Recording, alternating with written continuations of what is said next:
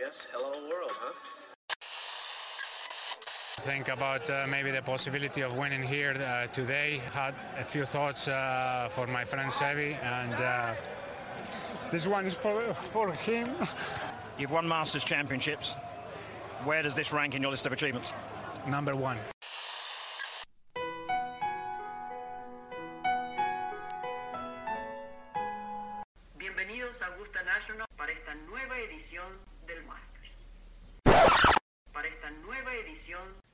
De Golf Sapiens. Hola amigos, bienvenidos al episodio 33 de Golf Sapiens. En esta edición platicamos con Fer Garza, la verdad es que un gusto platicar con él.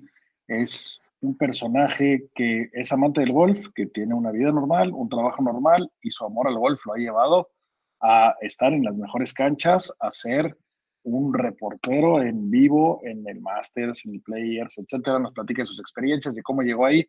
Y la verdad es que, pues, esas personas con las que te puedes echar 20 chelas después de jugar, ¿no, mi querido Sebas? Sí, nos faltaron, nos faltaron horas de plática con, el buen Fer. Esperemos tenerlo aquí pronto eh, en otro episodio. La verdad que un tipazo y chingona su historia de cómo llegó y, bueno, pues, claramente un afortunado y un cuate, un cuate de estos como, como nosotros que tiene el, el, bichito este del golf que, que, no se nos quita y que cada vez se hace más fuerte y nos clavamos más y demás. Eh, pues creo que nos hicimos buen, buen clic con el buen Fer, ¿no? Tal cual, es, es, es difícil no hacer clic con, con gente que está enferma de golf como, como la mayoría de nuestros cuates y, sabemos que la gente que nos escucha y pues nada. Eh, antes de pasar a la buena plática Fer, los socios del golf siguen respondiendo, siguen haciendo su tarea y por lo que veo tienes que ponerte un look astroculero porque Tony Finau se quita la maldición de Puerto Rico gracias al buen Víctor Hovland, que por cierto descagó su pot en un berrinche y tuvo que poter con Susan. Pues bueno, Gracias, Víctor Hovland. Te lo dice Tony Finau con la barba más culera que se ha visto en la historia del golf y un bigotito de un milímetro de un lado y medio milímetro del otro. Pero qué bien jugó, qué bien aguantó y, los nervios pudieron haber pesado, ¿eh? Sí, qué, qué look tan más culero, pero bueno, queda en segundo, en segundo plano. Eh, la verdad que jugó muy bien, un día complicado de golf. Eh, después de la, de, de que pararon el torneo ayer el domingo por el huracán, eh, jugaron hoy en un campo mucho más mojado, que pues obviamente se hace más largo. Y, bueno, vimos por ahí a un Jordan Speed dando, dando lástima. Este, no lo habíamos visto jugar así de mal hace un rato y, jugó fatal. Eh, le pesó. Eh, John Ram que iba ganando y, la verdad que todos pensábamos que iba a ganar fácil, eh, pues se lo llevó de repente, se lo, se lo llevó Finau, de repente lo rebasó por la derecha y, y, se lo acaba llevando. Me da gusto, me da gusto por Tony, ¿no? Había estado tan cerca de, ese segundo triunfo después de ganar Puerto Rico y no se le había dado. Y, y por fin se le, se le dio este triunfo en un evento bien importante. Muchísimo gusto, la verdad es que eh, pues es un pinche jugadorazo, eh, es un güey que siempre está ahí, es un güey que siempre da lata. Eh, digo, e, entre sus wins, 126 jugadores han ganado un torneo y, y este güey jugó Ryder hace la última edición. O sea, es, un jugador que está al nivel absoluto, que me da muchísimo gusto. Creo que esto hace que ya se meta la Ryder también. la verdad es que nos sorprende, más con la noticia que Patrick Reed anda con eh, neumonía, esperemos que pues, se controle rápido, evidentemente. Yo, una persona que soy fan de ese pinche gordo, ese tramposo, pero que, que, lo amo en los equipos, en los eventos de equipo y, y que pues, es un gran jugador y es el mejor villano del deporte y que le deseamos lo mejor a todos. Entonces, pues, pues bueno, eso lo pone ahí y, y sorprendido con Ram, la neta es que parecía que estaba indetenible, ¿no? No, no, no había chances de que, de que perdiera y, y empezó a hacer ahí unas cagadillas que que yo no tenía el radar que podía hacer eh, este nuevo John Ram, como echarse ahí un semizapotopeada en el 16, que se tiró casi a subir y pues hizo un par muy tonto, Potzito ahí medio menso, y, pues bueno, en el 18 sacó un parezote, pero complicadísimo, ¿no? Y, bueno, y Cam Smith en el desempate con, con su hermoso look, eh, con ese hermoso fondo de, campo, qué, qué ciudad más chingón atrás, qué buen campo. y, y le echa la bounce en el desempate, pues, como, como lo que hizo Louis, ¿no? En el de parejas en Switch, pero este güey, yo no veía venir ese, ese, esa cagadota.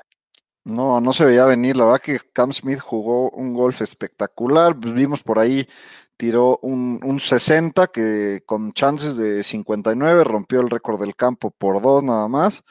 Eh, jugó ese día de locura y en general pues ha estado jugando muy bien. Creo que junto con el mago Abraham Anser, eh, para mí son los y, Patrick Reed son los tres mejores juegos cortos de, del tour. Eh, y bueno, pues la verdad que merecido lo de Finau. Y sí, no, la verdad que no esperábamos eh, ver un meltdown de, de Ram así. no hay que ser exagerados, tampoco quedó en, eh, tercer lugar y, tiró dos abajo de par en el día. Lo que pasa es que Tony, Tony tiró seis abajo. Fue, si no estoy mal, la mejor ronda del día. Sí, la mejor ronda del día de Tony Finau y se lo, se lo lleva con, pues, muy merecidamente, ¿no? Bien por él, se quitó un pinche chango totote de la espalda, porque cómo está grandote el culero, entonces el chango que traía era un pinche gorila, pero qué bien por él, qué bien por Tony. Eh, jugador que aparte le pega suavecito, ¿qué, swing más chiquito tiene. Es de los jugadores que podría pegarle más duro del tour por mucho. Esto va muy de la mano de, de, su fuerza y de su estatura y de, y de la manera de cómo hace el swing, pero lo hace muy controladito, muy suavecito, mueve la bola por los dos lados. Es un jugador que que aparte me gusta porque viene de, los barrios bajos de Utah, es un güey que empezó a jugar eh, pegándole a un colchón en su garage y empezó a rifar desde chiquito. Y es un güey que ha contado muchas veces la historia de que fue a jugar muchos torneos eh, donde era de billete y había que meterle una lana para la entrada y que más de una vez no traía lana para pagar la deuda que traía y se sacó el chile en el 17 y en el 18 es un güey con huevos que ha jugado, que ha jugado muchos tours y, y pues qué gusto verlo triunfar por aquí, ¿no? Tiene ahí un, un hermano pequeño que también lo intentó, por ahí eh, los dos salieron en, en, la serie Big Break, que si no la vieron, insisto, eh, búsquenla, está por ahí en, en, los archivos de Golf Channel. Y, y pues bueno, bien, bien por Tony, eh, bien por sus spikes talla 28 y que ya nadie le pregunte de su tobillo roto y ya le pregunte de cómo ganó este torneo, porque aparte ya se apuntó para meterse 15 millones. Sí, de acuerdo. Y, bueno, pues torneo interesante este, el primero de los playoffs, se viene, se viene el segundo torneo de los playoffs, el, el field se recorta a 70 jugadores y bueno, se quedaron afuera nombres, nombres importantes, ¿no? Como Matt Wolf, eh, Fitzpatrick, Tyrell Hatton, eh, Ian Poulter, Boba Watson, Adam Scott, entre otros, ¿no? Eh, y, bueno, afortunadamente tenemos ahí a los dos mexicanos que Anser pues ya prácticamente aseguró o ya aseguró su... su Justin Eastlake, es correcto. Sí, Justin Eastlake, eh, que pues, está increíble, ¿no? Tenerlo ahí. Que, que le recordamos a la gente que eh, en esta parte de los playoffs se van cayendo.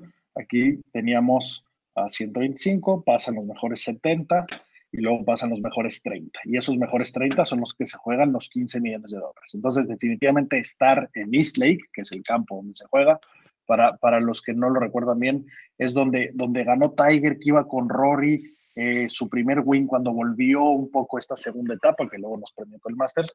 Pero bueno, es, es ese torneo. Y, y, por el otro lado, en, el, en el Corn Ferry, pues ya se, está, se define quiénes suben, Aquí van a definirse quiénes bajan, ya, ya, les pasaremos detalles, pero bueno, aquí es donde, donde se está armando todo para la siguiente temporada, ¿no?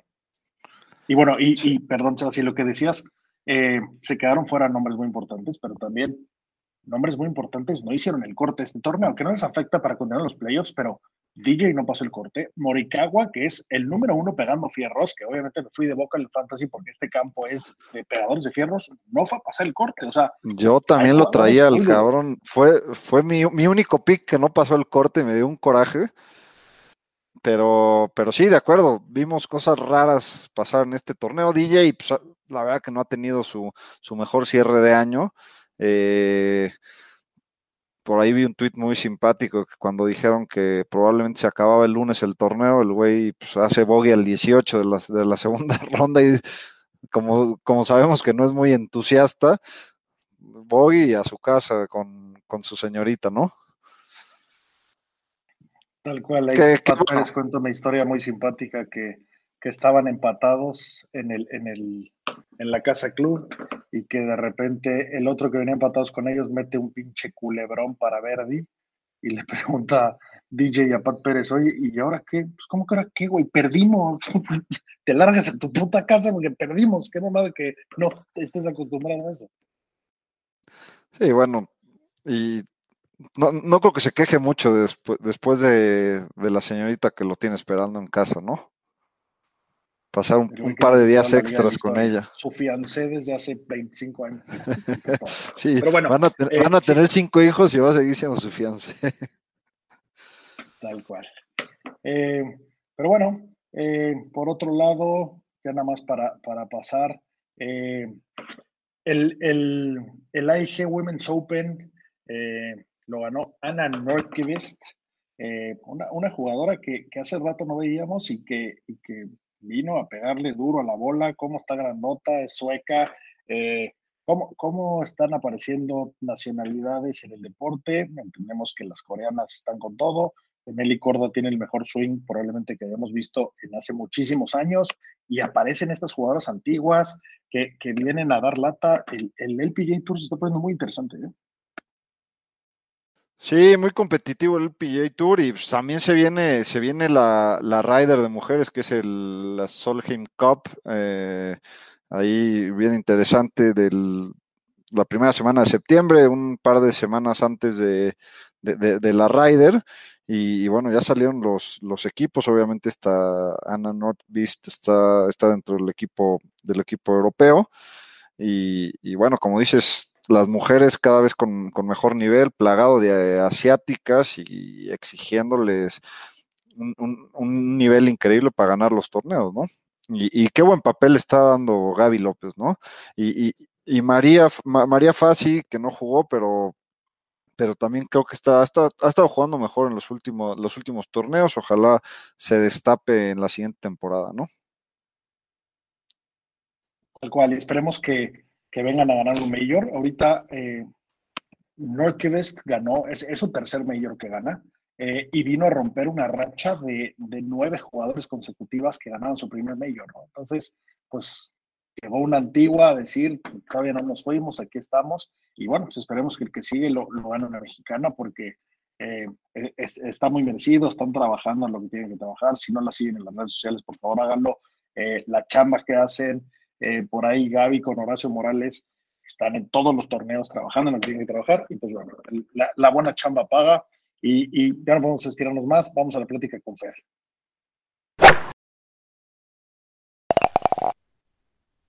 Hola amigos, bienvenidos a esta edición de Golf Sapiens. El día de hoy, Sebas y yo tenemos la suerte de tener invitado a Fernando Garza. Fernando es un ejemplo de los que les gusta el golf y tiene otra vida paralela, así que aún no se dedica totalmente al golf, no sabemos si eso quiere o no, pero bueno, Fernando está eh, metido hasta adentro, Fernando ha estado eh, con, los mejores comentaristas, cubriendo eventos desde el lugar, ya, ya nos contará todo. Y pues nada, Fer, gracias, gracias por, por, por prestar tu tiempo y, y, por venir aquí a platicar de golf. Gracias, Pablo y Sebastián, los saludo con mucho gusto. Este, gracias por la invitación. Siempre un placer mantener contacto con la gente apasionada de este, de este bonito deporte. Y, bueno, pues qué mejor que hablar de, del golf en estas épocas, ¿no? Donde, donde los mexicanos, las mexicanas y los latinos este, están dando mucho de qué hablar. Sí, totalmente, Fer. La verdad que nos consideramos afortunados de la época que estamos viviendo. Eh, pues es una época que no les tocó a, a, nadie. Eh, antes de antes de esto, pues teníamos una Lorena por ahí y, eran eh, garbanzos de a libra, como, dicen por ahí, pero ahorita tenemos una camada impresionante que ahorita tocaremos el tema. Pero mil gracias por acompañarnos, Fer. Y si quieres empezamos, platícanos un poquito cómo, cómo llegas tú a, cómo te, cómo empiezas a clavarte en el tema del golf, en, en el tema de los medios y cómo llegas a, a, a Golf Channel, que pues, es el, pues, la chamba soñada para mucha gente, ¿no? Sí, claro. Este, pues mira, yo, yo cuando platico, ojalá, ojalá que el que nos esté escuchando le, le interese mi historia, ¿no? Porque venimos aquí a hablar de golf y de los verdaderamente famosos, pero con mucho gusto les hago breve una historia que obviamente para mí eh, representa mucho porque, como bien dices, es, es, es una manera eh, pues de vivir el deporte y de estar cerca de, de, de, tus ídolos, ¿no? Y quizás es algo que pues nunca me imaginé. Yo toda mi yo soy de Torreón y tengo 20 años viviendo en Monterrey. Me vine acá a estudiar y bueno, em, empecé mi carrera de trabajo acá y, ya nunca volví, ¿no? Vuelvo a ver a mi familia eh, y, y, de pronto jugar golf y a ver a los amigos de allá. Pero este, siempre, siempre me gustó, bueno, el deporte siempre me, me ha gustado. Este, yo soy tenista de niño en Torreón por mi papá y toda la vida jugué, jugué tenis y los torneos y seccionales y bueno, ese fue el nivel de competencia que yo conocí, ¿no? Tengo otro hermano más grande que es futbolista y también, este, pues de mucho deporte, pero nunca tuvimos una relación con el golf, este, eh, cuando éramos niños, ¿no? Yo recuerdo en algún anual de tenis en el campestre Torreón, pues ir y ver la T de práctica y un par de veces por otro amigo que estaba jugando golf, ahí le, medio le pegábamos, pero completamente fortuito y nunca, nunca sentí ese, ese, pues que te picas, ¿no? Y que, que, ya no puedes salir, algo que me pasó muchos años después. Entonces, eh, eh, justamente en el 2007, yo creo que tendré unos 13, 14 años, eh, yo sentía que no había ninguna cosa que me uniera al golf y estaba muy equivocado en una casa este, donde yo ya no vivía, porque yo ya estaba acá en Monterrey, en Torreón, eh, donde vivía mi mamá, este, pues un día fui y vi en la bodega unos bastones, como mucho eran unos Spalding, unos este, de esos dificilísimos de pegar, ¿no? De, de los Sí, ochentas. na- navajas que eran, no entiendo cómo jugaban con eso. No, no, increíble, incre- Ahí te das cuenta que los Hogans y los jugadores de antes, este, sí tenían una manera de pegarle a la bola que, que quizás nunca vamos a entender, ¿no? Con mucha menos tecnología, pero ya hablaremos de eso. Total, yo los vi, pues para mí eran los únicos bastones que había casi visto en mi vida y, y un día fui a pegarle a la bola y, y, pues como película, ¿verdad? O sea, le, un- le pegué y pues abaniqué y cuando al décimo o no sé en qué número de bola hice el contacto más o menos este, correcto, eh, pues to- todo cambió, ¿no? Sentí algo pues muy difícil de explicar y dije, ay, híjole, cabrón, esto, este deporte, este, pues es, es, es eso, ¿no? Me picó eh, el gusanito del golf y, y, y del resto es historia. Eh, obviamente empecé a jugar, este, eh, quizás el tenis me ayudó, nunca tomé clases, soy ese tipo de 10, 12, 13 de handicap, ¿no? Que, que medio se defiende, pero que de pronto los dobles y triples se hacen presentes ahí en el scorecard. Pero bueno, entendiendo que, que nunca iba a ser profesional, aunque amaba el golf, o sea, me, me, me, me metí muy, muy duro. Este, obviamente a Tiger, me acuerdo mucho el, US Open del 2008, ¿no? Aquel, aquel, en Torrey Pines, cuando gana con una sola pierna. Ese fue el primer gran torneo que yo me acuerdo haber visto y, y haberme impresionado. Entonces yo soy uno de los, otra de las víctimas en el buen sentido de, de lo que Tiger llegó para cambiar el deporte, este, algo que le pasó a muchos jugadores que están hoy, latinos y de todo el mundo, que ya también ojalá platiquemos de eso. Y, y, y bueno, empecé a, jugar y pues conocimiento, ¿no? De jugadores y yo siempre me ha gustado escribir eh, y siempre me ha gustado el tema de las estadísticas, ¿no? Desde otros deportes, desde el tenis. Este. Entonces, bueno, pues empecé a aprender de golf, eh, mucho YouTube. Afortunadamente nos tocó vivir en una época en donde ser autodidacta no es tan difícil como, como quizás antes, aunque vemos algunos ejemplos, ¿no? Hasta en el PGA Tour o, bueno, otros tours de, de gente que, ha, que no tiene swing de eh, coach de swing ni nada y que ha sido autodidacta, como Bubba Watson, por ejemplo. Este, el buen Abraham Anser, ¿no? Y el buen Abraham Anser, que, que, hace poco lo dijo, ¿no? O sea, mu mucho de, fue un jugador mucho de feeling eh, y, y, nunca ha permitido que nadie le cambie pues, las cosas que hace bien, ¿no? Si tiene esos resultados, eh, él sabe que tiene que seguir trabajando, pero para nada es por, por cambiar el, el, swing completamente. Entonces, bueno, este, empecé a jugar golf y empecé, me acuerdo, fui a, en ese tiempo del OHL Classic, no sé si fue 2011 o 2012. 2012 fue el primer año, me acuerdo. Eh, 15 años tiene, sí, fue como el 2012, este, de Fred Funk ahí que, que, ganó y total fui y pues me empecé a meter en ese tema y, y por, y, y como me, a mí me ha gustado mucho siempre escribir, me di cuenta, obviamente, que no iba a llegar a ser profesional ni mucho menos de golf, entonces pues vi otro camino, ¿no? Que era este tema de escribir sobre golf. Entonces, eh, escribí... Eh, había una revista, eh, Amo el Golf, que, que, no duró mucho, pero una revista muy interesante de Carlos Martínez, un buen amigo que ahorita por cierto está viviendo en Monterrey, él es golfista, buen golfista, y su hermana estaba manejándola, entonces empecé a colaborar ahí con ellos, eh, escribiendo, eh, era una revista, me parece que bimensual, y escribí un texto sobre Lorena en ese momento y luego sobre jugadoras juveniles que iban ahí buscándose un camino en el profesionalismo y empecé a colaborar. Ese fue el, primer, este, el primer o sea, approach, ¿no? El tema de los medios de comunicación en el tema de golf.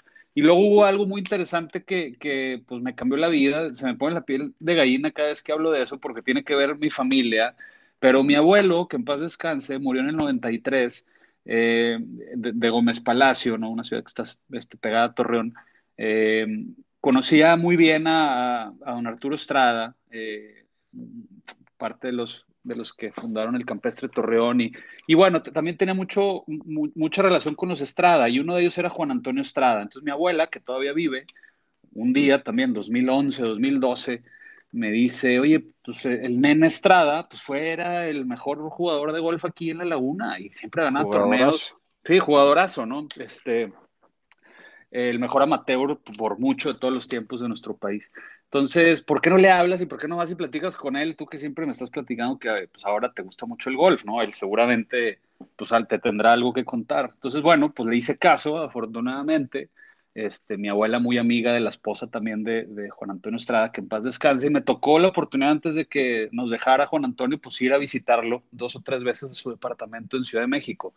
Entonces, la primera vez fui pues a conocerlo, eh, a, ver las, las, joyas que tiene este, todo, de, historias y, físicas, ¿no? Los platos del Masters. O sea, a mí me, cambió pues me cambió la vida y me cambió obviamente mi pasión o la, la, hizo, la, hizo doble o triple de lo que llegué cuando vi todo lo que Juan Antonio tenía por decir, ¿no? Entonces, a partir de esa plática, yo hago un texto, este, después se lo voy a compartir y, sale en el periódico, digamos, pues el único de Torreón, ¿no? El, el famoso, así, pues, era famoso Juan Antonio, yo conocía por mi familia al editor, le mandé el texto, le gustó y lo publicaron. Entonces ese fue mi, del tema de medios, mi segundo este, gran hito para mí y, sobre todo el, el, impulso que tuvo esa visita este, pues para mi pasión del golf, ¿no? Entonces empecé a tener contacto, en ese momento Golf Channel estaba en Argentina, ¿no? Golf Channel era parte de DirecTV, este, TIC Sports, había una mezcla ahí de, de, los dueños y, era un canal establecido en Argentina por obvias razones, ¿no? Este, el, golf es mucho más grande allá que acá, o en ese momento lo era. Hay muchos más golfistas federados allá que acá eh, y bueno, pues decidieron poner el canal allá, una subsidiaria de, de, de Golf Channel Estados Unidos y había pues, varios programas que se hacían allá y se compartía alguna parte de la señal con Golf Channel, ¿no? Que es parecido a lo que sucede hoy, aunque ya el canal, el, contenido que se hace para habla hispana, pues no todo está hecho en Argentina. Entonces empezaron las redes sociales y, empecé a tener contacto con ellos y, como dicen, oye, pues ¿cómo llegaste ahí? Pues este, pidiendo una oportunidad, ¿no? Me acuerdo, oye, yo soy un mexicano, me acuerdo el primer correo, ¿no? A mí me gusta mucho el golf, me gusta mucho escribir, aquí están los escritos que he hecho.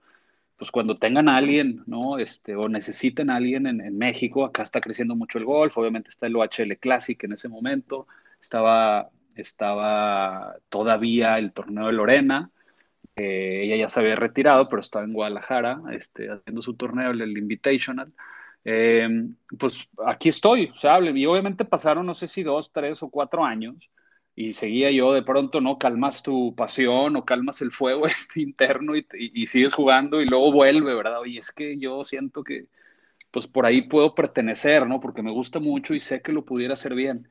Hasta que después de cuatro años, pues recibo un correo con, con una oportunidad, ¿no? A ver, a ver, pues este, ¿quién es este güey que está, que nos sigue mandando mails después de cuatro años, ¿verdad? O sea, pues ¿quién es? ¿Qué quiere? ¿Qué, qué onda?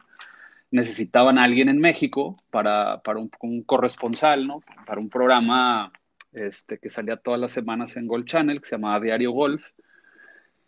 Y pues ya, una, la primera entrevista, me acuerdo mucho, yo, yo vivía en ese momento, yo era soltero, vivía con, con mis amigos de Torreón aquí en Monterrey todavía, los que todavía no estaban casados y pues me dicen, oye, pues mándanos unos videos tuyos, va a ver quién eres, voy a ver qué, qué, tal hablas en la cámara y este, pues porque necesitamos esto, necesitamos a alguien que nos ayude con contenido semanal de lo que sucede en el golf en México, ¿no? Ese fue como el requerimiento. Y obviamente tengo mucho aprecio a las personas que me contestaron, que me enviaron ese primer correo con las cuales hasta hace poco tenían, o sea, todavía mucho contacto, los conocí en persona, obviamente, hicimos muchas cosas. Y pues nunca se me va a olvidar, ¿no? De esa primera oportunidad. Me yo nunca había salido en, en televisión y nunca había estado enfrente de una cámara, aunque debo reconocer que pues soy una persona muy tranquila, entonces no, no, no me costó tanto, digamos, y al parecer pues no lo hice tan, tan mal, ¿verdad? Porque mandé los videos, me acuerdo que tenía un amigo que estaba en el tema de televisión, pero en la parte, o sea, otra, un, un, grupo que tiene televisión, pero una empresa de, de creación de libros, ¿no? Y le digo, oye, pues tú que estás ahí, ayúdame a conseguir un camarógrafo para que me grabe. Ah, sí, güey, ven a un, este, a un, a un estudio que tenemos acá y te voy a mandar un güey este y te va a ayudar y pues él te graba obviamente hice yo unos textos, uno de Lorena, uno de Juan Antonio Estrada y uno no me acuerdo más si, era de alguien juvenil, Fabiola Arriaga de Torreón, que estaba ahí queriendo este, llegar al LPGA o que era muy buena en sus años amateur. Y esos tres textos pues los traduje en tres videos, ¿no? Y esos tres videos los mandé y, y, pues ya, aquí está el material, como mi portafolio, digamos, este, pues a sus órdenes, ¿no? Y me acuerdo que pasaron dos, tres semanas y nada, ¿no? Y, dije, bueno, pues es que era obvio, a un güey de Torreón que, que, que, que, salió en traje hablando de Lorena y de Juan Antonio, etcétera, y que nunca ha salido en tele. Pero bueno, pues te das cuenta que, que todos pasaron por esa necesidad de esa primera oportunidad, ¿no? Y para todos los grandes referentes de los medios, yo no me considero un periodista, simplemente alguien que, que, es muy apasionado del deporte y del golf y que trata de hacer lo mejor posible su su trabajo día con día y que aprende de todos, pero pues esos grandes referentes, como ahorita lo decía Pablo, Paco Alemán y Silvio Bertolacini y Sotcliffe, y hay muchos, ¿no? Que son periodistas con una carrera increíble, pues alguien en una primera instancia le dijo, oye, pues este chavito, este güey que no tiene experiencia, vamos a ver qué, qué trae, ¿no? En el morral, como le dicen por acá. Y, y, bueno, pues este, a las tres, cuatro semanas recibí un correo, oye, pues nos gustó lo que vimos, eh, te vamos a mandar este, una serie de documentos, necesitamos esto, otro, y, bueno, hicimos un contrato, ¿no? Por un año, eh, una capacidad ahí de, de, poder comercializar el espacio que iba a tener yo en el programa, y, y bueno, para mí fue, pues me cambió la vida, me ha cambiado la vida, yo tengo una carrera muy exitosa y estoy muy feliz también en el, en el mundo del retail, eh, como ustedes son, creo que banquero, ¿verdad, Sebastián? Y Pablo está en el tema de tecnología. Ah, nos, encantaría dedicarnos a esto, pero todavía no nos da. Sí, exacto, exacto, pero, pero es, una, es una pasión muy bonita y, un, y un, hobby eh, pues increíble, ¿no? Entonces, obviamente con esa responsabilidad, pues empezamos a hacer los pininos de esas entrevistas y de ese envío de material de manera semanal. Me acuerdo, no, sé si ustedes estén tan familiarizados, me imagino que sí, con IGPM, pero la primera entrevista que hice claro. este, fue con IGPM. Rosalba después pues hizo una gran amiga mía y Marina también, y bueno, Lili y todos los que están en IGPM y voy al torneo todos los años y me encanta, siento que es un ejemplo para todo el mundo, pero sobre todo para Latinoamérica, lo que IGPM ha logrado. Y, fui, este, nos vimos allá en las, misiones y, pues para mí era pues una locura, ¿no? Era, era no, no, no sabía cómo iba a, resultar toda este, esta prueba, pero pues resultó muy bien. A mis amigos que les platico, y cuando acordé, güey, ya estaba entrevistando a Tiger, ¿verdad? O sea, no, no, sé en qué momento pasó, pero pues una cosa te va llevando a la otra, eso, ese esas primeras semanas fueron muy importantes, ir conociendo a la gente, los medios, cómo se van manejando por los jugadores. En ese momento era 2014, 2014 2015, no me acuerdo, creo que era 2014, junio, y, se viene la primera oportunidad de, salir en vivo eh, en, noviembre en Mayacoba, en el OHL.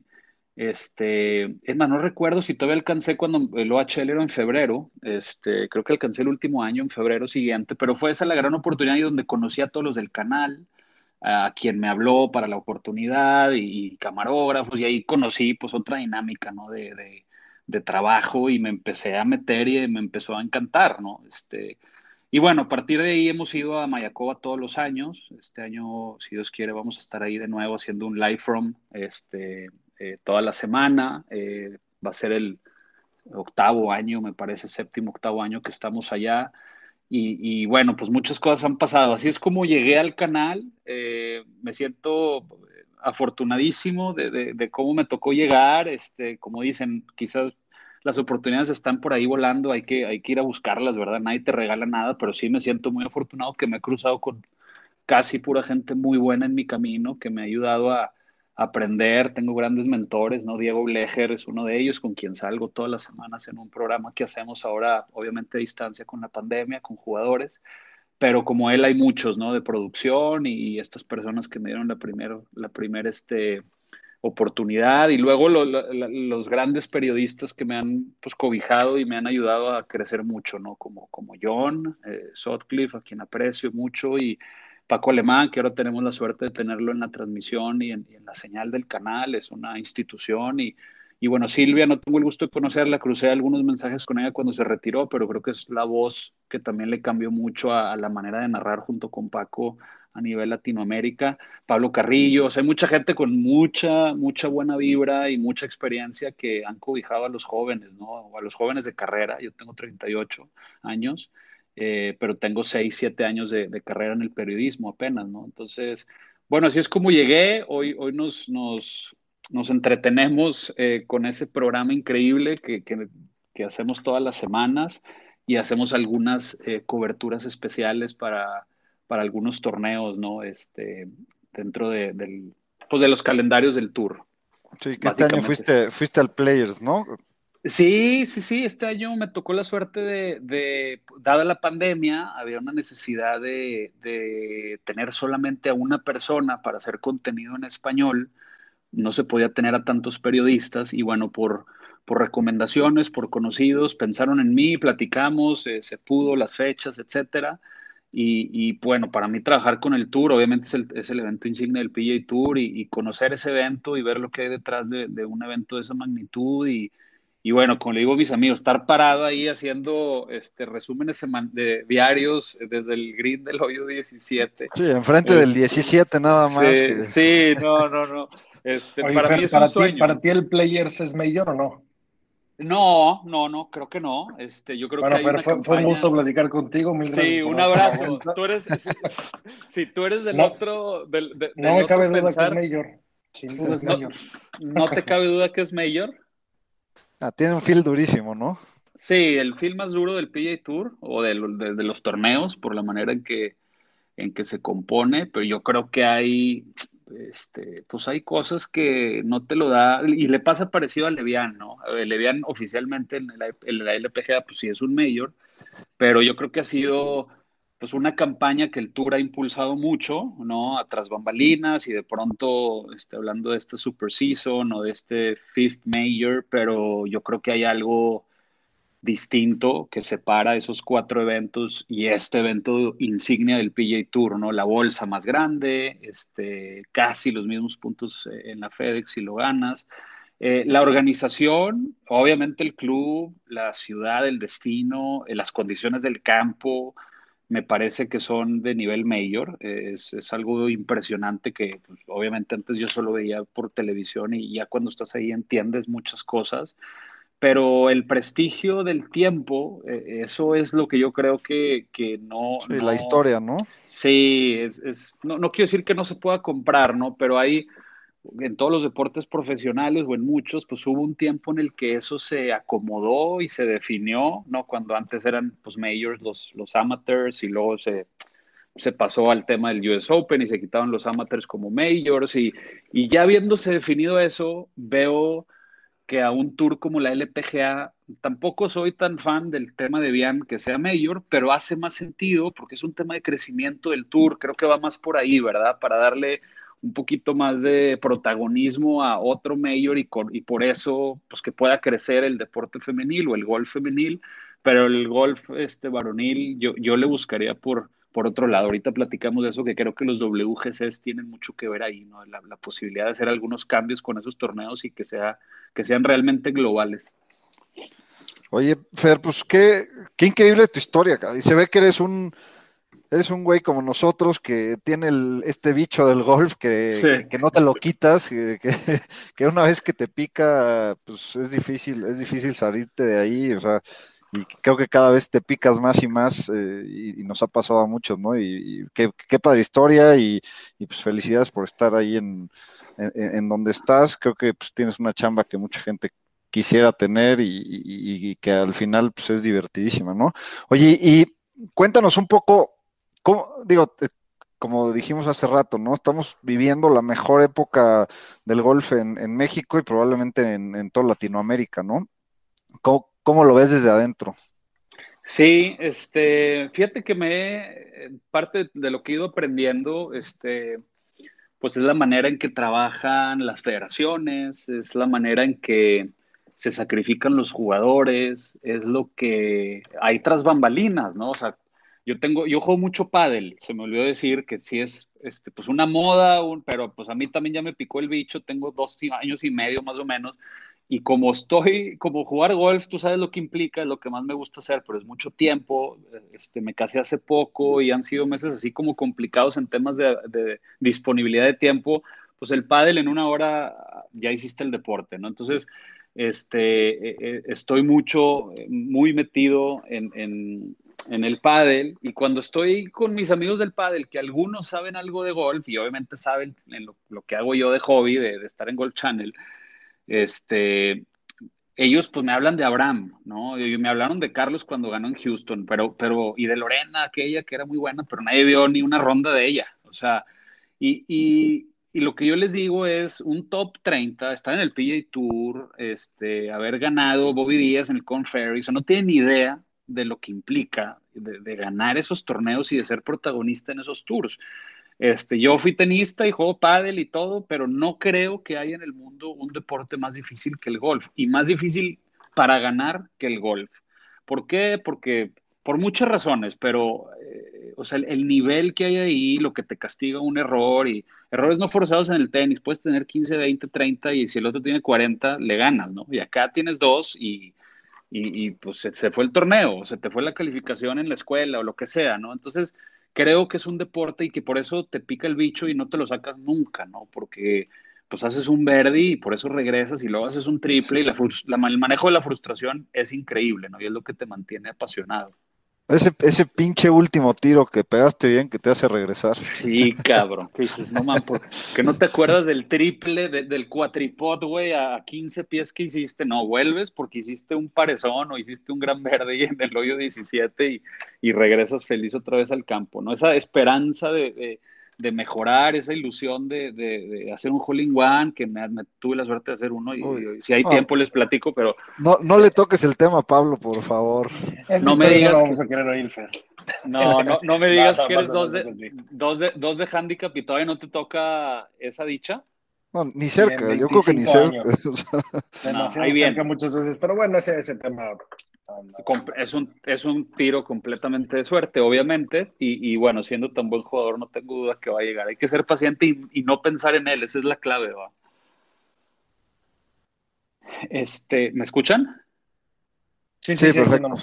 Ah, buenísimo. Este... Te digo que no, ya no quería hablar del tema, se quedó callado. Sí, sí, sí, mejor, mejor olvidamos ese tema, fue un golpe fortuito. Y bueno, lo que les comento a estos güeyes es eh, cuando te das cuenta de todo lo que trabaja un jugador y lo que pasa, dicen, sí, el golf es un deporte de, exclusivo o solo para algunos, y claro, ¿no? Sobre todo en Latinoamérica, pues es así, pero eso no quita a que los que están ahí arriba o lo que, los que están tratando de llegar, pues se dejen la piel, como muchos jugadores amateurs y profesionales de otros deportes. Yo puedo hablar de lo que he visto en el golf y creo que, que hoy se vive un momento muy dulce porque los resultados han llegado pero hay que ver los años atrás. O sea, yo cuando, cuando conocí a la gente que maneja la selección mexicana de golf, en específico a Santiago Casado y su equipo, que han sido muy cercanos al proceso de Carlos, eh, y de Abraham también, pero el tema de Carlos, de Sebastián Vázquez, de Rodo. Sí, Abraham jugó un poquito más en, en, Estados Unidos desde chiquito, ¿no? Entonces estuvo un poco más separado,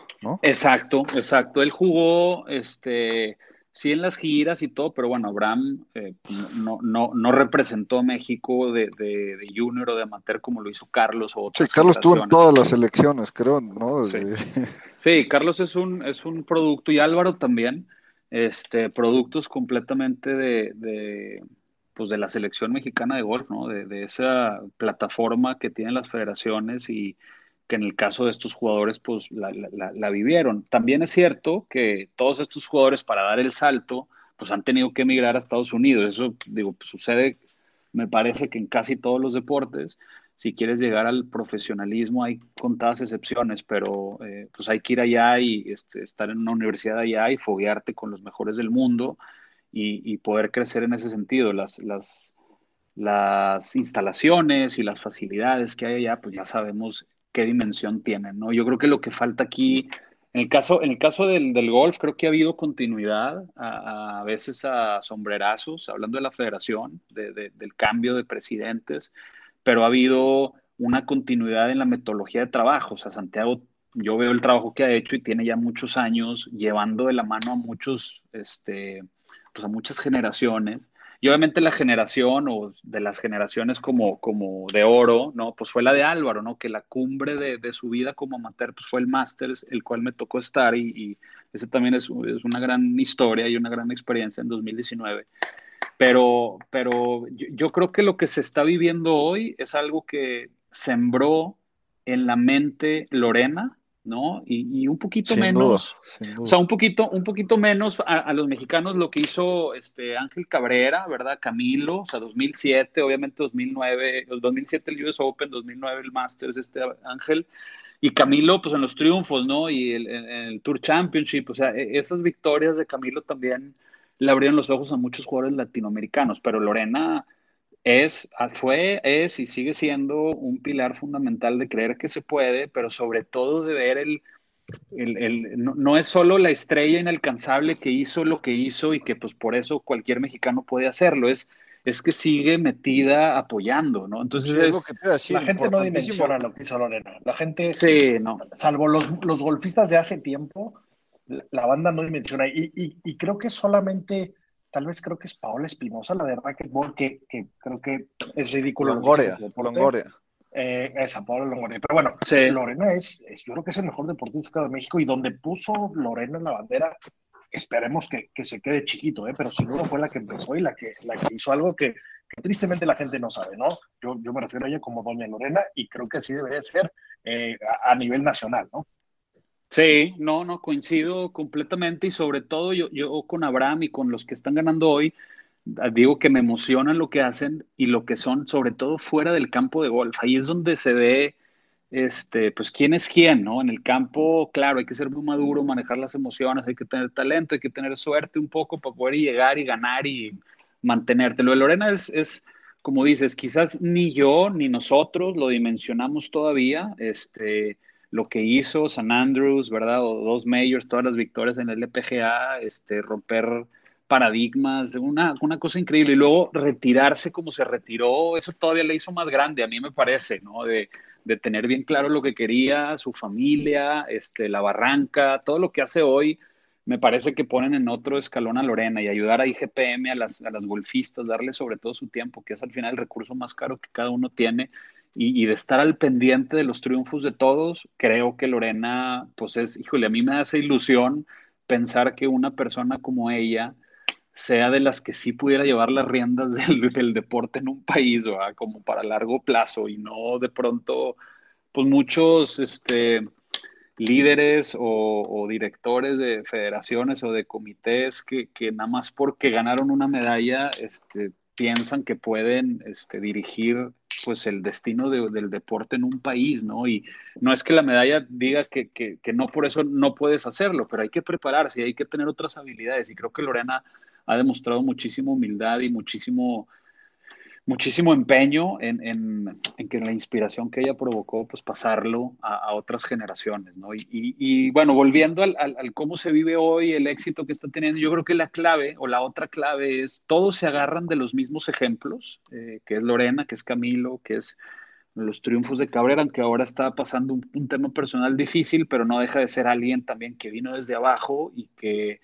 y que cambió el golf este, varonil para siempre en, en, en, Latinoamérica, ¿no? O sea, lo que hizo Ángel, pues no, nadie lo ha hecho. Este, y y el, otro, el otro tema es la camaradería que hay, ¿no? O sea, todos se agarran del mismo ejemplo y hay mucha buena vibra, o sea, lo que decimos, el vestidor está unido, ¿no? Y en un deporte tan solitario como el golf, en un deporte sobre todo en una zona del mundo donde pues solo tienes la Presidents para poder hacer equipo, ¿no? En un torneo importante, pues no hay muchos momentos como para, como para este, jugar por, por, por un país. Obviamente los Olímpicos vienen a cambiar un poco eso también, pero, pero todos se llevan muy bien y todos comparten muchas cosas, ¿no? Y no solo los del PGA Tour, obviamente los, los cinco o seis fantásticos que les decimos nosotros, Joaquín, Sebastián, Carlos, Abraham, Johnny, Emiliano, este, pues son los que están a un nivel más alto, pero hay una camada que también se lleva muy bien en el, en el Corn Ferry Tour y ni qué decir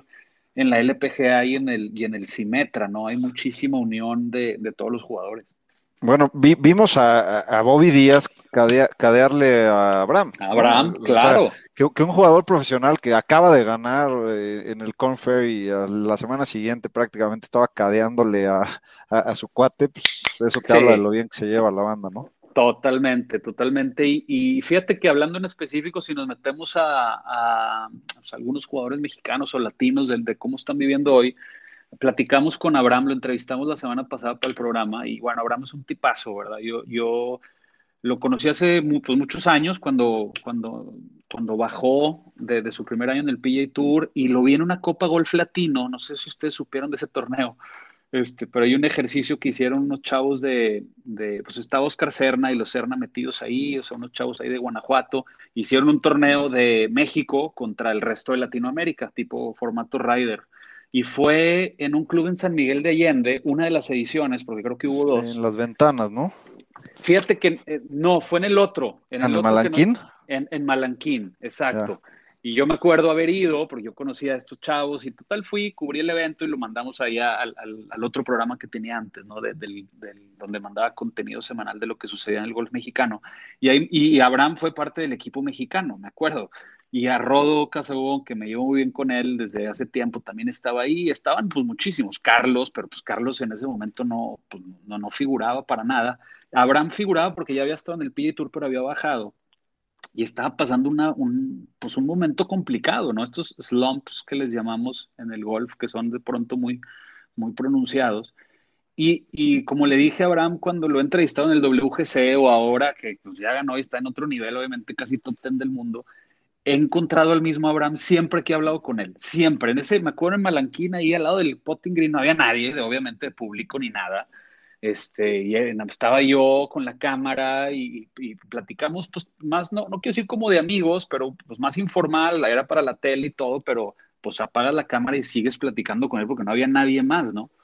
Y, y muy centrado, como que conocía, este, pues muy bien su proceso, confiaba muy bien. Y eso yo digo que viene desde la casa. O sea, el éxito de un deportista sí son los valores y las cosas que vive en college y todo eso, pero hay algo más poderoso dentro de ellos, ¿no? Y es lo que, lo que les inculcas en, en la casa. Y yo creo que en el caso de estos deportistas, pues todos tienen ese común denominador, ¿no? Traen los que han llegado, los que están cerca de llegar a su gran objetivo del tour, traen ese como un denominador. Y Abraham con, con, con, Bobby, obviamente son muy amigos desde hace mucho tiempo, Bobby también está en ese, en ese torneo, pero cuando lo entrevistaba la semana pasada le decía, oye, la gente obviamente por fin ganó Abraham y eh, la, clásica, ¿no? Porque pues lees un tweet y alguien que no sabe de golf dice, este güey siempre este, pues, no cuatro, segundos, cuatro segundos y no puede ganar.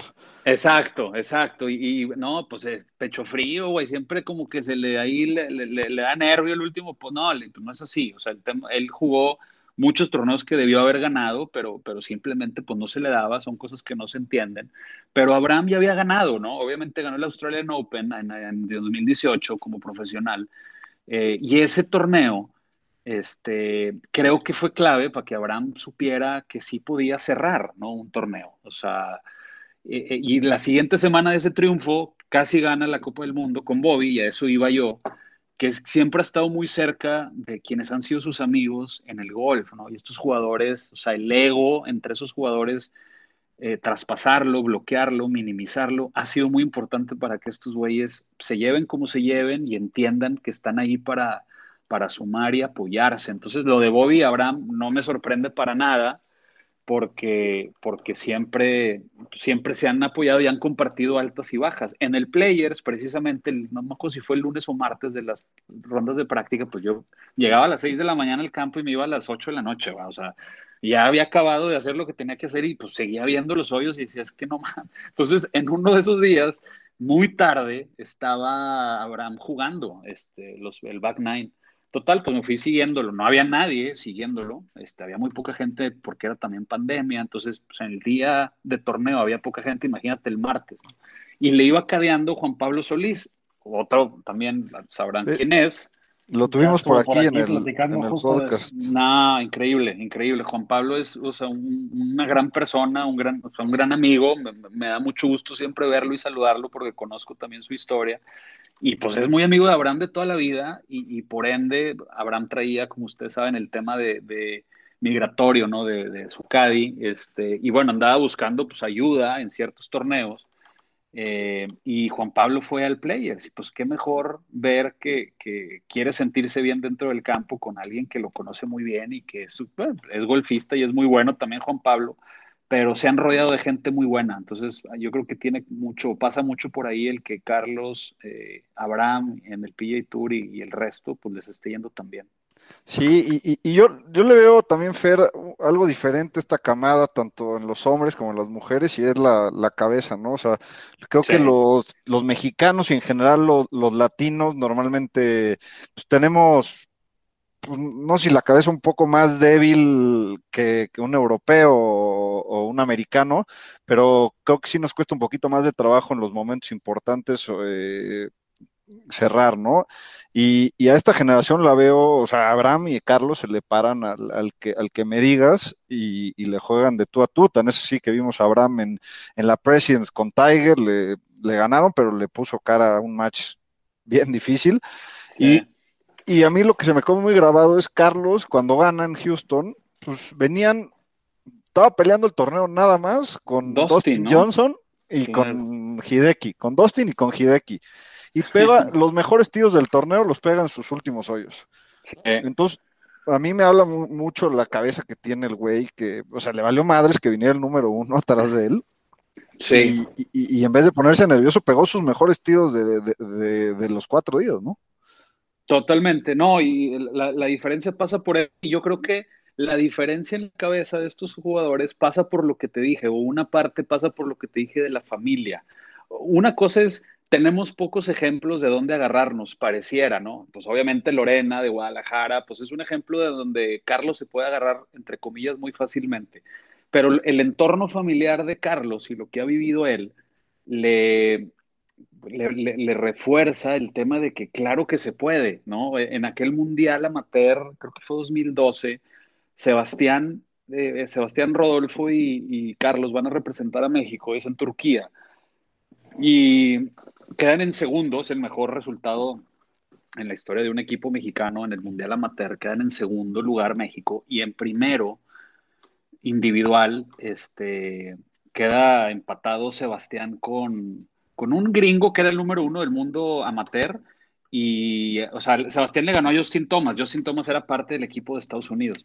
Ese torneo. Ella también pasó por aquí a platicarnos. Que los, los, tipos más talentosos que han existido. Que, es increíble. el PGA Tour todas las semanas. Sí, es, es increíble lo que juega Sebastián. Obviamente, Sebastián tiene la, necesidad de, esa cabeza, ese temple, esa tranquilidad, ese confiar en el proceso para que el talento solito llegue y, muestre lo que tiene por mostrar, ¿no? Pero dicho por la gente al interior de la federación es, nunca hemos visto a alguien tan talentoso como Sebastián Vázquez, punto, o sea, es así.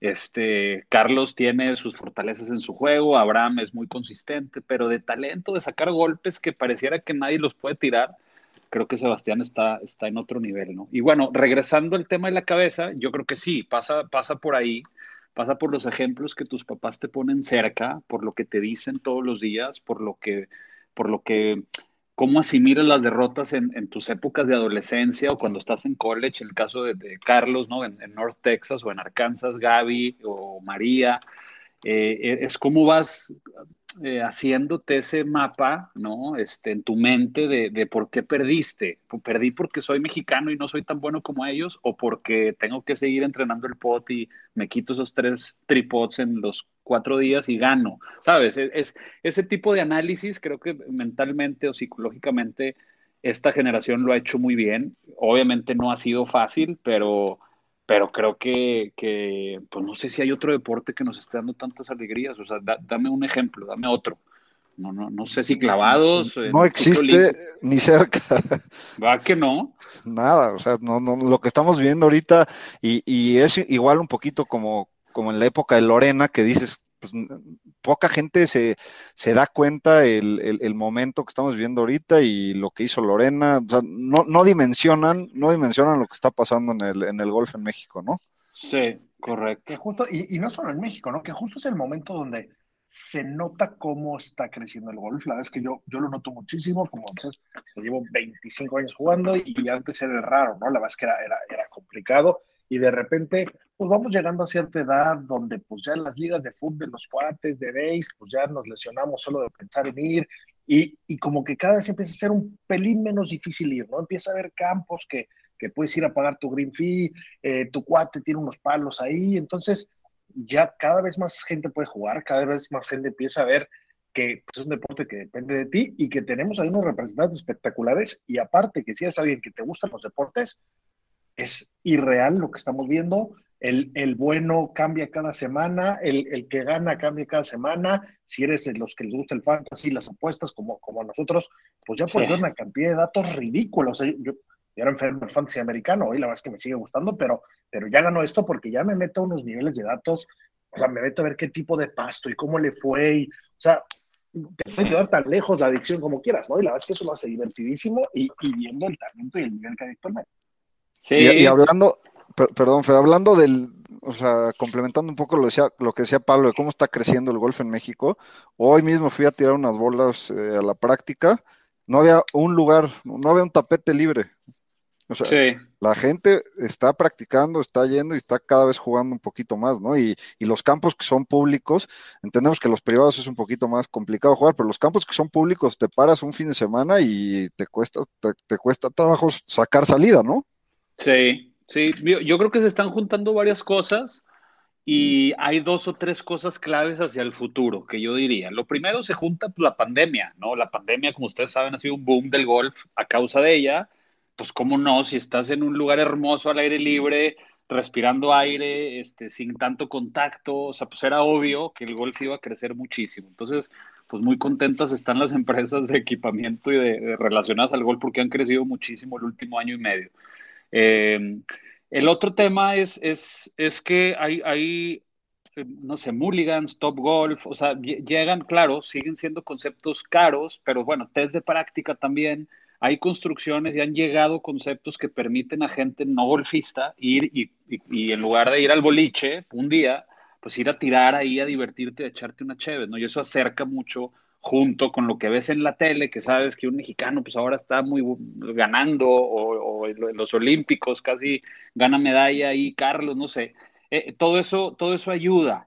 Eh, obviamente hay fases, ¿no? Y, y vuelvo a lo que yo les decía hace rato, yo creo que el gran tema con el golf son dos cosas. O sea, es algo que yo creo que aplica para todos los deportes en México, ¿no? Es tener realmente una visión como país del deporte y a largo plazo, eso es lo primero. Eh, y lo segundo, eh, luchar, si se le puede decir así, contra el tiempo del golf. O sea, ¿qué conceptos traemos del golf que sean diferentes, que permitan a güeyes que no quieren meterse cinco o seis horas, que a mí me encanta, ¿verdad? Porque luego son tres horas comiendo con los amigos ahí mismo en el club, pero bueno, gente que quiere ir. Se me hace poco tiempo, ¿eh? Sí, ya sé, Cuando hay prisa. Pasa demasiado rápido. Cuando hay prisa son ocho horas, o sea, ya entre juego y, amigos, ¿no? Pero. claramente a, las esposas no les, no les gusta del todo. E, e, exacto. Entonces digo, ¿cómo puedes hacer clubs eh, sostenibles, obviamente públicos o semipúblicos, ¿verdad? Hay muchos esquemas que funcionan muy bien, como es el golf en Escocia o en Estados Unidos también, y, fomentar el tema de, nueve hoyos, ¿no? De, los loops famosos o tres loops de seis hoyos en un campo de 18 y jugar un loop de repente. Ese proyectito que traen ahí en Desértica, ¿no? Sí, Correcto. Agustín Pisa y Brandon Chambly están haciendo cuatro loops de seis hoyos, si no me equivoco, ¿no? Correcto, correcto. Agustín es, es, pues es un gran arquitecto que viene, que viene un poquito a trabajar por ese lado, porque también pues, se ha dado cuenta que, que si queremos más gente en el deporte, pues no va a bastar con que Carlos y Abraham gane y Gaby gane y los que sean ganen, porque sigue habiendo el mismo club que cuesta un millón de pesos hacerte socio y, que este, hay lista de espera y que está lejos y está caro. Y, pues, pues, mucha gente se va a quedar con las ganas y se va a quedar nada más yendo a la T de práctica. O sea, necesitamos facilities de golf, o sea, campos de golf que permitan ese acceso, ¿no? Y yo creo que eso es lo que hay que aprenderle mucho, a, no solo a Estados Unidos, claro que hay un gran ejemplo ahí, pero sobre todo a, lo que representa el golf en Europa y sobre todo en Inglaterra, en Escocia, cómo ven el golf, ¿no? Que es mucho más este, democratizado, mucho más accesible y es parte de la vida diaria, es un tema cultural. Poco a poco, hacer los pininos en ese sentido es a mí lo que me hace pues muchísima ilusión y que los niños se enamoren de, de este deporte, porque lo más que deja el golf, o lo que me he dado cuenta yo, pues son los pocos verdes que he hecho en mi vida, yo creo, un águila, un hole one, bueno, dos águilas, un hole one y un águila en un par cinco, pero sobre todo son las amistades y los valores que, que del golf emanan, ¿no? Yo ayer o antier le decía a, un amigo, le decía, güey, el fútbol sí, o sea, yo soy de Torreón, le voy al Santos en la liguilla y pues ojalá gane, pero me caga, güey, cuando se pelean y, no sé si estamos hablando de, Renato Ibarra, de la América. Y decía, güey, es que hay mucha mierda en todos los deportes. pero cuando comparo yo el golf y el fútbol, ahí es cuando no me dan ganas ya del fútbol de seguirlo, ni nada, porque el, el debate es es de muy un nivel que no, güey. Y hay mucha trampa y hay mucho. O sea, el tema de los valores, claro que es emocionante gritar un gol de la selección en un mundial y quizás no hay comparación a eso. Pero alrededor del deporte hay muchos valores que no me encantan, cabrón. Y en el golf, este, me parece que, que lo que se vive y lo que se respira y lo que eh, se habla de, de la gente que, que, sin ver y se mueve tu bola y pues ese es penalty y dice, sabes, es un tiro de castigo. Todo ese tipo de cosas tú eres tu propio referee, ¿no? Que es, que, es algo que lo hace tan grande eh, este deporte. Imagínate un partido de fútbol sin árbitro. O sea, le digo a mis amigos, no, güey, no vengas a comparar el golf y el fútbol porque no, no, no tiene nada que ver, o sea, el tema de, de los valores. No digo que uno sea mejor que otro, simplemente uno se sustenta en unos valores y el otro en otros. Es un tema pues el fútbol es social, cultural, es el deporte más jugado en el mundo y lo que quieras, pero es algo que yo valoro mucho del golf, ¿no? Del, deporte que amamos. No, y aparte es, es el único deporte, según yo, en el cual puedes, con, su distancia, ponerte en los zapatos de un jugador y ganarle un segundo a un jugador, ¿no? O sea, si a mí me gusta el fútbol, jamás voy a poderme echar la chilena de Cristiano Ronaldo, ¿no? Ni siquiera el momento, ni la situación, ni el nada, ¿no? Pero tal vez puedo hacerle Verdi a un hoyo que Tiger le hizo bogey, ¿no? Y entonces, como que puedo medio dimensionar un poco realmente lo que hacen y puedo pararme en, en su cancha con sus distancias, ¿no? Entonces, eso, eso es gran parte de lo que yo creo que el golf hace que, que la gente se pique tanto y que diga, pues si el menso soy yo, no, no es que el otro güey sacaba muy duro, sí. muy rápido, pues fui yo y yo fui el menso que le echó chueco y le echó al agua y hizo lo que sea, ¿no? Totalmente. Y la otra es, puedes jugar con quien sea y pues muchos, ojalá muchos, muchos años de tu vida, que es algo que en otros deportes no sucede. O sea, en el tenis, pues no puedes jugar con alguien de, de, mucho menor nivel porque pues no pasa la bola de la red y no te diviertes, ¿verdad? Y en el golf, pues con el tema del handicap eh, es mucho más social y mucho más justo y, y bueno, pues hay gente de mucha edad compitiendo en los tours y hay mucha gente de mucha edad jugando y divirtiéndose en el club de la ciudad, ¿no? Y eso me parece que hace el golf pues un deporte de, de vida, ¿no? No es algo que lo agarres uno o dos años, sino que hasta que te mueres sigues, sigues este, pues queriendo jugar y pudiendo jugar y eso está padrísimo. Tal cual, Fer. Oye, y la verdad es que no, no, nos encantaría seguir platicando, pero... Adelante, eh, adelante. tristemente hay que, hay que hacer pausas necesitamos que nos platiques, entrevistaste a Tiger, ¿qué, qué, qué se siente ver al dios Tiger en, una charla con él? Porque yo tuve la suerte de ver su tiro de la trampa del 9 del Chapo, ¿no? lo vi en vivo y, y, mis ojos lo, lo, tienen tatuado en la córnea, pero, pero, no sé qué le pasaría a mis piernas si me voy a poner a platicar con él. Sí, este, bueno, les voy a contar esa historia porque sí es, este, pues también algo que me, me no, no, quiero decir que me cambió la vida, pero que, que me dejó reflexionando mucho tiempo, ¿no? De, de, de, lo que representa Tiger. Yo siempre fui, o siempre he sido Tiger, ¿no? Este, Team Tiger. Y sufrí mucho cuando me di, cuando me enteré que, que, que quizás le, pues había muerto, o sea, había mucho en el tema del 2009, ¿no? Cuando chocó y todo ese tema. Este, y me acuerdo que estaba yo en Torreón y estaba nervioso. Dije, no, no puede ser que, que una estrella así pues le pueda pasar algo. Bueno, total fue el infortunio que ya todos conocemos, pero pues mucha gente me decía, no, es que Tiger cambió, o sea, no sabes lo que es Tiger en un torneo, ¿no? Y no sabes lo que cambió el deporte. Y bueno, empecé a leer y empecé a conocer y empecé, pues cuando empiezas a entrevistar a gente y a hablar con gente y todos te dicen lo mismo, pues empiezas a, a dimensionar un poco de eso, ¿no? Y la primera vez que lo entrevisté, no, no fue en un torneo, ¿no? Tuve la suerte de, de tener una relación comercial con, con, la gente de Los Cabos y me invitaron a, a, entrevistarlo cuando, cuando inauguró Diamante, ¿no? Su primer, este, su primer campo de golf diseñado fuera de Estados Unidos. Paréntesis, es de los campos más cabrones que he jugado, o sea, te sí. mata el viento, o sea, no, no, te vuelves loco de ese, ese campo. Hubo, éramos tres foursomes y en cada foursome hubo una, un, un, evento de alguno de los jugadores de la desesperación, de la desesperación que causa ese pinche campo.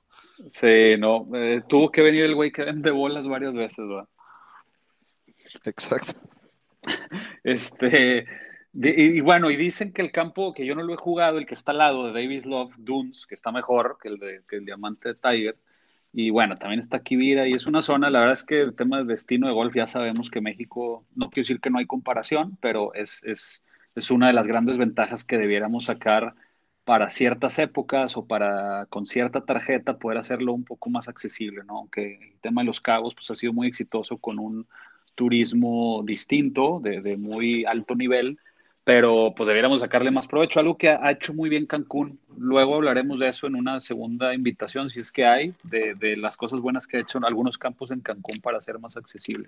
Pero bueno, me, me, tocó la suerte, fíjate, ese diciembre fue, fue, no me acuerdo si fue el 15 o el 16, pero fue el diciembre, pues quizás más mágico de mi vida, porque eh, eh, un martes entre, eh, volé a Cabos, entrevisté a Tiger, eh, y luego regresé y el siguiente lunes entrevisté a Jack Nicklaus en Cabos también, porque inauguró oh, Kibira. O sea, Kibira y Diamante se, se, inauguraron con una semana de diferencia. Este, pero bueno, estábamos en Tiger y, y Tiger eh, encontré a, a, a, un Jack obviamente mucho más accesible que Tiger, ¿no? Empezando por ahí, era el 2015 me parece, porque estaba lesionado, eh, obviamente espalda, entonces no estaba jugando el tour.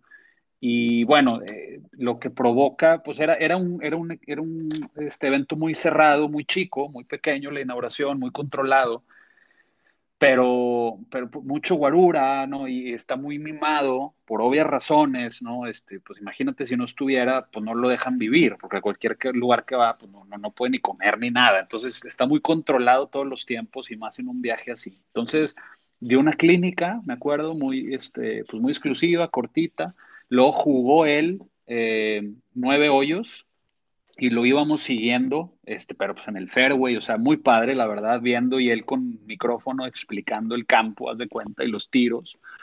Eh, y luego después del hoyo 9, eh, cuando se, eh, a partir del hoyo 10, o sea, la segunda vuelta del campo, la iba a jugar con tres o cuatro invitados VIP, ¿no? Que me imagino habían comprado alguna propiedad en diamante.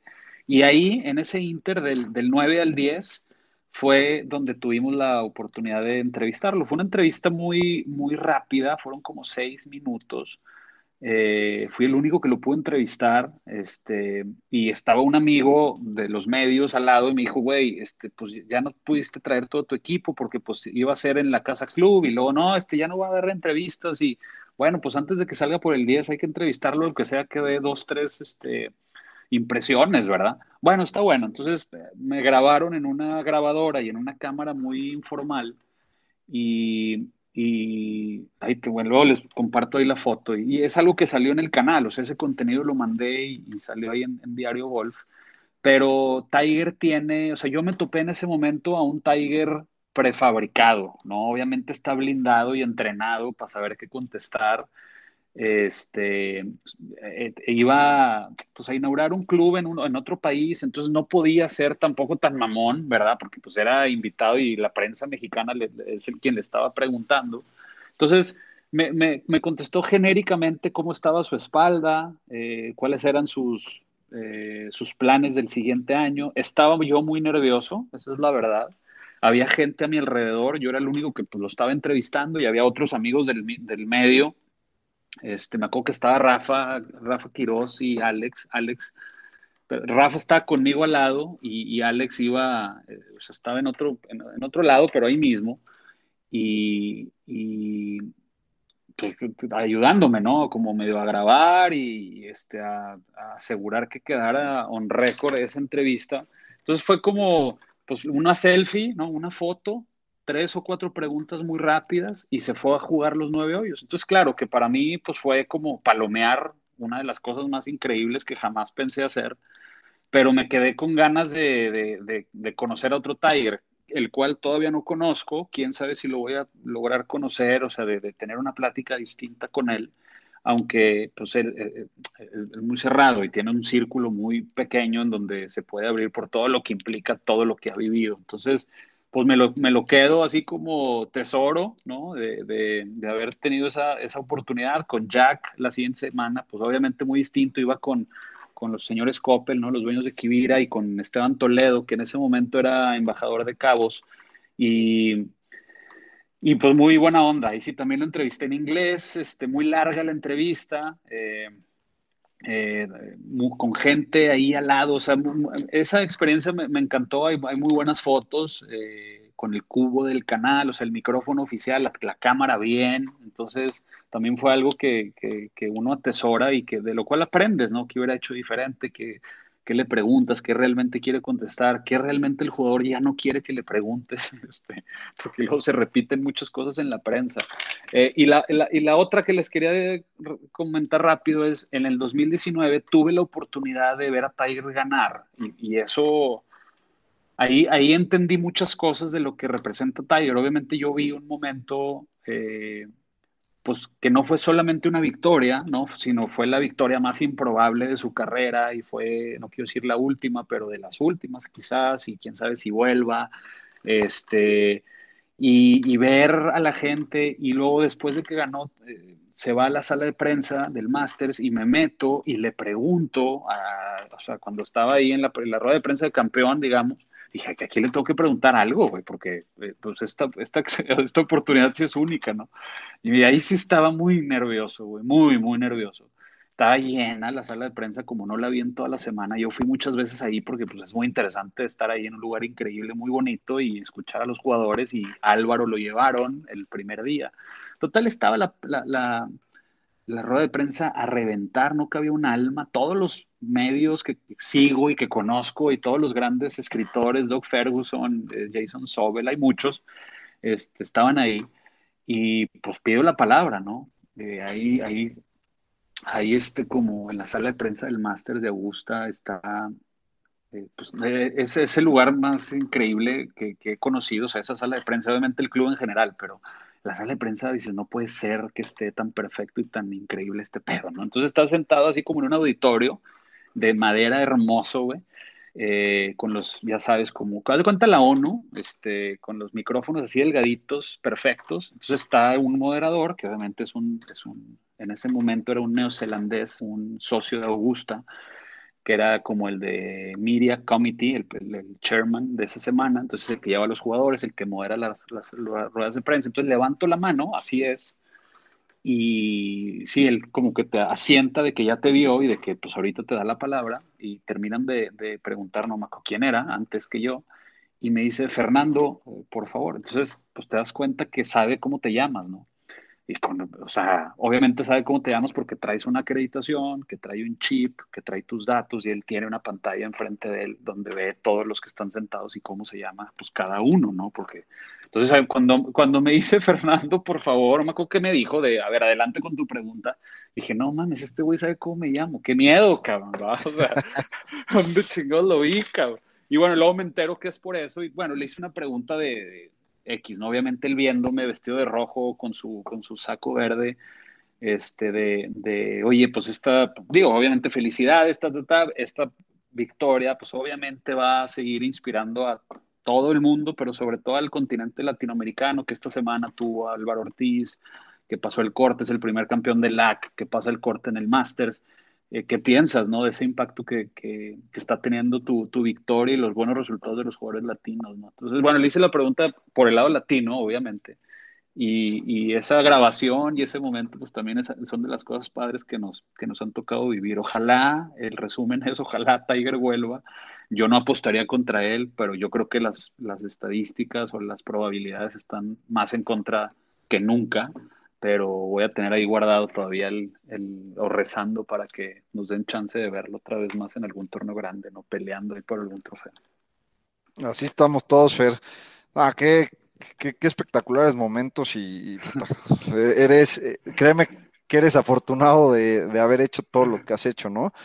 Oye, Fer, ya un poquito para terminar, a, mí me da mucha me da mucha risa cuando veo, o sea, hay un torneo y hasta algún mexicano eh, bien o por, está cerca de ganar eh, o pasa algo interesante, siempre tuiteas eh, hashtag lloro. Ya. Me da, mucha, risa, güey, porque yo o sea, no, no, soy chillón en la vida normal, pero me pones un torneo de de golf que está pasando, o sea, bueno, la victoria de Tiger o las victorias de Abraham, de Carlos, lloro como Magdalena en mi casa y nadie me entiende, güey.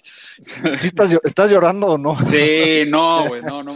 Oye, hay que, hay que este, después este, volver a platicar, ¿eh? ¿eh? porque quedan muchas cosas que... Sin duda, nos, queda, nos quedan muchas cosas en el aire. Sí, totalmente. el tema de lloro es, es, pues no quiero decir que un sello personal, yo sí soy muy llorón, muy llorón, lo traigo de los dos, de mi papá y de mi mamá. Este, disfruto mucho llorar, o sea, soy una persona pues muy, muy apasionada y con, con muchas emociones. Obviamente, eh, estas emociones se me aceleran y se, se muestran cabrón en el deporte, güey, o sea, pero en todo, en las Olimpiadas, puta, batallaba para ver, güey, porque cada pinche prueba y cada medalla era un pedo, porque el, himno y a llorar, güey. Este, entonces, 100% sí. me pasa lo mismo. ¿Cómo? Sí, que los aquí, aquí los dos somos igualitos. No, no, o sea, yo, sí, no, cuando Carlos lloré mucho, cuando Álvaro ganó, cuando, o sea, hijo, es que no me acuerdo y me da, pues sí, lloro, pues estoy poniendo ahorita el hashtag, cabrón, otra vez. Este, cuando cuando a Dustin Johnson se le fue la voz. Sí, no, no mames. O sea, que, que, que, el número uno en Don Chinguetas, el de acero, sí, si ese güey por ese torneo y ese chaleco, ese saco tan increíble, pues, pues si, si alguien no lloró, pues está mal, vaya con un médico, revise. Totalmente, güey, totalmente. Con, con el abrazo de Buba en su primer Masters con la mamá y en el hoyo 10 cuando Álvaro gana el LAC, me tocó la fortuna de estar ahí, fui a casa de campo en República Dominicana. O sea, cuando gana el pase al Masters fue un momento que, que disfruté muchísimo, lloramos mucho, güey, todos los mexicanos ahí estuvo chingón. Lloré en mi casa, lloré en mi casa y me acuerdo perfecto de ese torneo, mi vieja me decía, pero es un torneo amateur, qué chingados. Sí, no, no podía parar de llorar, güey. y, y, cuando, y cuando Álvaro este, mete el águila en el 15 y pasa el corte y un tiro en el hoyo 9 el segundo día. Yo iba con Santiago, me acuerdo ahí siguiéndolo en el Masters.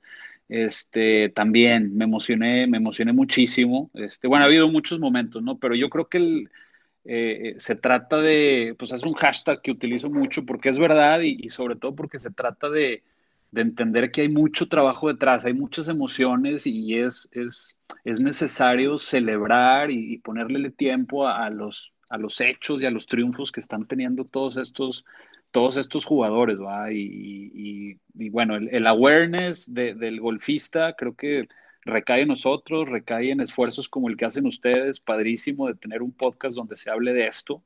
Y, bueno, pues somos afortunados de, ver esos hitos y esos triunfos y, bueno, como digo yo, si lloras es porque sientes y si sientes es porque pues estás en el camino correcto como humano y, bueno, hay que aprender y, seguir disfrutando, ¿no? Es, es para lo que estamos aquí, no sabemos cuánto, cuánto más tiempo tengamos. Totalmente. Y, hace unas semanas tuvimos por aquí a, Hernán Rey y, nos dijo una cosa que se me quedó grabada igual, que le pregunté, le, dije, tenías la voz cortada cuando, cuando ganó Mickelson el PGA Championship, ¿no? Me dice, sí, no soy fan de Mickelson, pero me gustan las historias atrás de las de los torneos o de las de, las, victorias, ¿no? todo lo que viene atrás pues, es la, la, historia, la historia y es lo que te hace poner y dimensionar y lo que te hace ponerte sí, sentimental, ¿no? Sí, lo, o sea, híjole, me faltó mencionar a Hernán. Hernán, este, tenemos amigos en común, o sea, argentinos, y es un gran profesional, obviamente fue un gran jugador, es un gran instructor y, y me encanta cómo, cómo, cómo narra, cómo escribe. Y lo que te iba a decir era eso, a mí lo que más me gusta hacer es, es, es escribir, es, es, lo que creo que, que, que, disfruto más. Obviamente salir en la tele y, poder estar cerca de los jugadores, pero para mí expresar todo lo que siento, porque digo, ahorita platico muy a gusto y muy suelto con ustedes porque estamos hablando de golf y estamos entre amigos, ¿no? Pero suelo ser una persona pues, reservada, ¿no? Que no, no, no soy el que siempre habla más de, de mi grupo de amigos. Este, y, y, por medio de un escrito, transmitirle algo a alguien me parece un acto de magia, güey. O sea, algo que no conoces, imaginártelo y trasladarte a ese lugar quizás, o trasladarte a entender a esa persona de la que están hablando en el texto, pues me parece un ejercicio muy padre y es algo que, que disfruto mucho y, y, bueno, pues a seguir compartiéndolo, ¿no? Muchísimas gracias, Fer. Eh, oye, para cerrar la pregunta que le hacemos a todos, sí. ¿cuál es el mejor tiro de golf que has hecho? Puede ser ese hole in one o puede ser otro tiro que, que digas de dónde salió eso, me, me disfracé Tiger.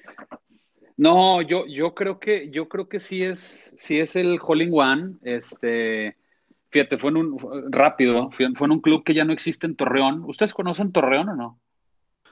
No, no hemos no tenido la fortuna, pero hace poco platicamos porque se jugó ahí el, el abierto amateurs mexicano, ¿no? Sí, el mía, claro. Este, pues se pierden de una gran ciudad, cabrón. Todo el mundo le echa carrilla porque hay un chingo de tierra y que no hay nada que hacer. Y bueno, pues uno, uno, de, uno de provincia siempre tiene sus cositas que, que, extraña de la ciudad, ¿no? Pero, pero es una ciudad este, donde se come muy rico, como en la, yo creo que en la mayor parte de México, y donde pues había en algún momento cuatro campos de golf de muy buen nivel.